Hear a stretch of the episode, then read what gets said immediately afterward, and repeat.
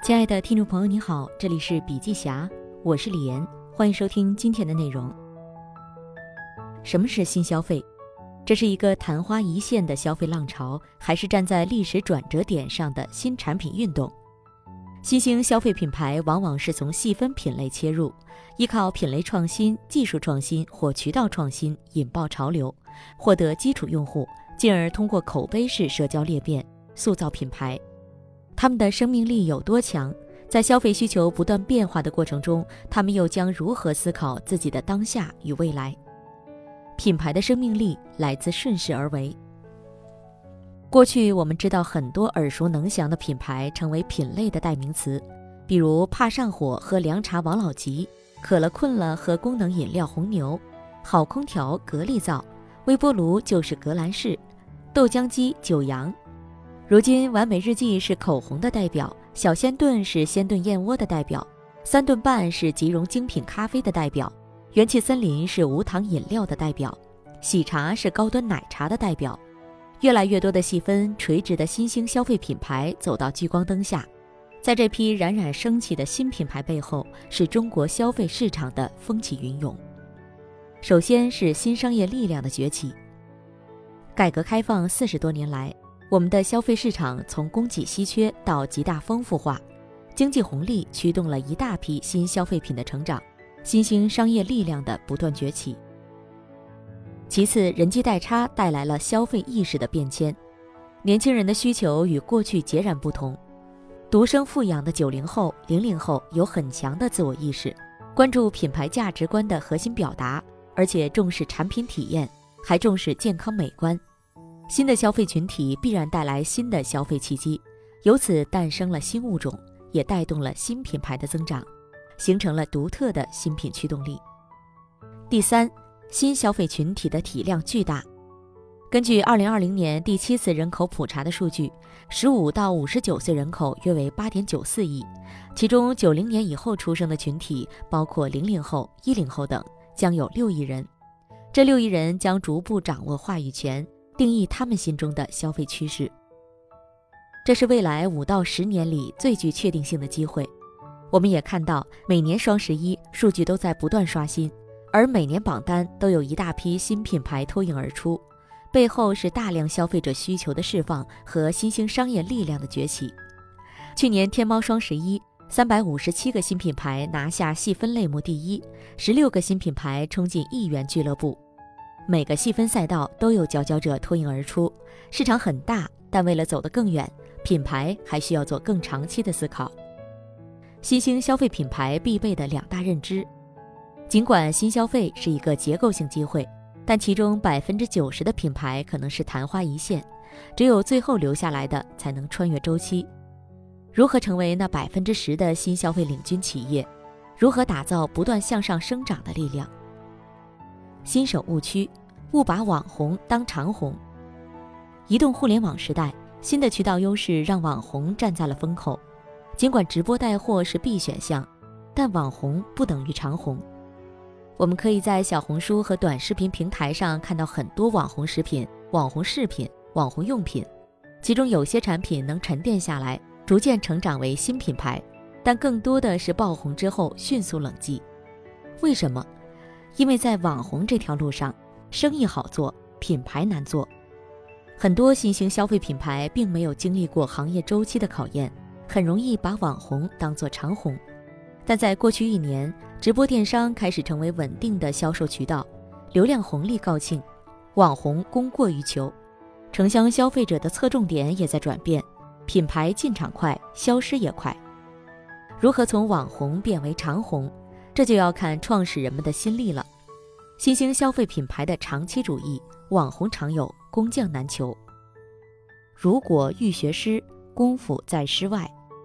对于企业来说，网红常有，工匠难求。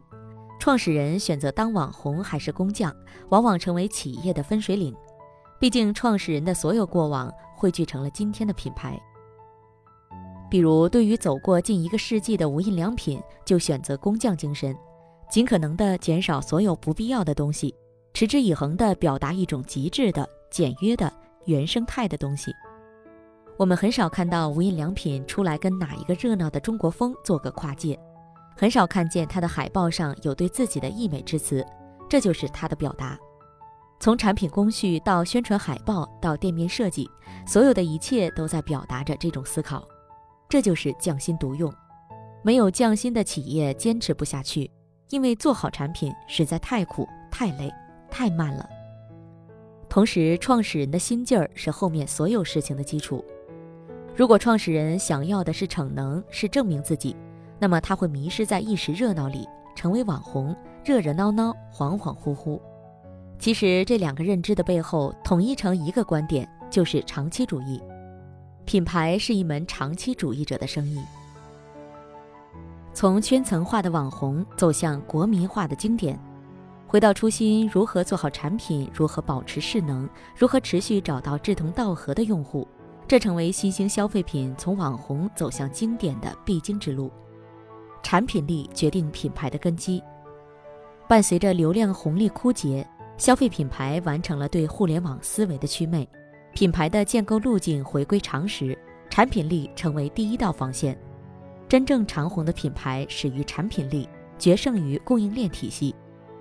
在现在这个新品迭出不穷、全民种草的时代。年轻消费者对于新产品的尝试意愿非常高，所以产品只要能够打到他们的一些点，不管是功效、场景还是颜值，都能够卖得不错。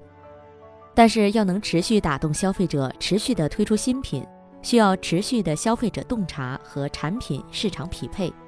对每个投身于这片市场的创业者来说，都是短期拼营销，中期拼模式，长期拼产品。产品力首先体现在消费者洞察上。任何一个新兴消费品牌的成长，都针对消费者需求提供差异化价值。目前，中国新消费品类增长速度最快的，包括滋补养生、医美、网红食品、抗糖代餐、美妆个护、睡眠经济、潮玩手办等。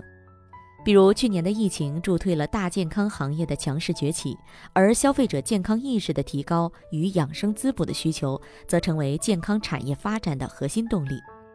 这一市场需求助推了中式滋补品的崛起，但是如何抓住这个机会，还需要企业自己在技术资源方面的探索和努力。对比过去，当下消费者对滋补的要求更加日常化。而滋补品的便捷化也成为影响消费者选择的重要因素。举个例子，作为中式滋补方向的重要品牌，小仙炖主要通过解决从干燕窝到即食燕窝的使用痛点，满足用户对健康和便捷的需求。在提供差异化服务的同时，产品品质的超预期才是他们真正站稳脚跟的原因，而产品品质则来自严苛的供应链管理。而对于大部分新消费企业来说，如何将自己的手艺变成产品，供应链管理也是一个大问题。这就要求品牌不断打磨供应链，获得长期的竞争力。比如，对于上述的小鲜炖而言，它的产品对“鲜”字要求很高，所以它对供应链的管理要求也很高。小鲜炖 CEO 描述认为，很多新消费品牌因为解决了一个新的需求、新的痛点，开创了一个新的品类。当然，这种新的品类是机遇，也是一个巨大的挑战。这个新的品类一定代表过往的供应链体系无法完全支撑，所以必须让整个供应链配合产品一起升级。创新力决定品牌的腾飞。在满足新需求、洞察新痛点的过程中，总有许多困难超出现有能力，这时候品牌可以依靠的唯有创新力。其实最大的创新来自品类创新。再比如，在滋补行业，小鲜炖也通过技术创新，将保质期两年的即食燕窝变成鲜炖燕窝，从而迅速成为双十一健康、养生、燕窝三个品类的第一。这个过程就需要解决许多技术难题。第一，技术上的工业创新。想要做出模拟手工炖煮的燕窝，就需要在炖煮过程中实现工艺创新。为此，小鲜炖研发出旋转炖煮工艺、低温水雾炖煮工艺，三百六十度旋转一百八十次，旋转速度每分钟不超过五次，模拟手工炖煮，确保每瓶燕窝受热均匀，炖煮出来的燕窝更 Q 弹，燕丝更丰盈。第二，服务上的模式创新。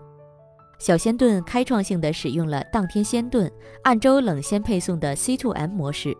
为了能在炖煮完成后立刻配送到家，在配送保鲜方面，小鲜炖引入 C2M 模式，采取客户直接向工厂下单，工厂炖煮完成后按周冷鲜配送到家，配送全程冷鲜零到四度，保证燕窝以良好的状态和新鲜度送到用户手中。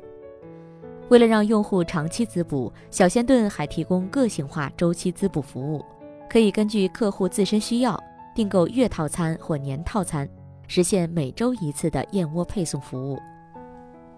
有了品类创新、技术创新和模式创新的支持，才有极度的用户体验，也才让这些新兴的消费品牌具有强大的生命力，破开旧格局，书写新市场。一个有使命感的团队。决定品牌的发展，想要持之以恒地打造品牌的产品力和创新力，就需要一个有使命感的团队。上下同欲者胜。品牌最强的力量不是说服力，而是感化力。产品是精神的承载，只有一个足够用心、足够有使命感的团队，通过足够持久的精益求精，品牌的力量才得以汇聚。比如我们看到，没有使命感的团队，一般眼睛里没光。只有负能量，这样的团队做起产品都是得过且过，很难忍受在产品研发方面的漫长付出和供应链管理上。而有使命感的团队则眼睛里有光、有责任、有方向。比如马云做电商，乔布斯做 iPhone，任正非做 5G 等。对于这样的团队来说，持续改进产品是乐趣所在，持之以恒是来自内心的驱动。所以，有没有使命感对产品和品牌来说是一和一千的区别。举个例子，任何一个企业的发展都将面临诸多困难，来自供应链的问题，来自内部管理的问题，来自竞争对手的压制，来自宏观环境的不确定等等。这个过程当中，如果没有坚定使命感的团队，无法克服。小仙炖 CEO 描述在反思自己的创业经历中总结：我在过往四年成长过程中。之所以能实现每年百分之三百的增长，除了战略，很重要的一点是，二零一七年我们团队梳理了公司的使命、愿景、价值观。从那一天开始，招人第一个看的就是价值观。价值观不一致的人不能进入到公司。我的中高管亲自面试，我会讲我的创业共识以及使命、愿景、价值观。产品是团队精神的具象化。想要打动人心，一百次宣传都不如一次用心，而新兴消费品的未来就蕴藏在这些用心中。消费继续，未来可期。这是一个新旧交替的时代，规则在颠覆中重塑，混沌带来不安，也带来创新和成长。移动互联网的崛起为新消费品牌的崛起提供了有力支撑，无数星光熠熠的消费品牌走入我们的生活。但是，面对下一个十年，它能否在乘风而上之后长出飞翔的翅膀？他们能否打破各自的圈层，走向全民？他们能否摆脱网红标签，成为经典？我们只能提出问题，所有答案都在这些创业者们的行动中。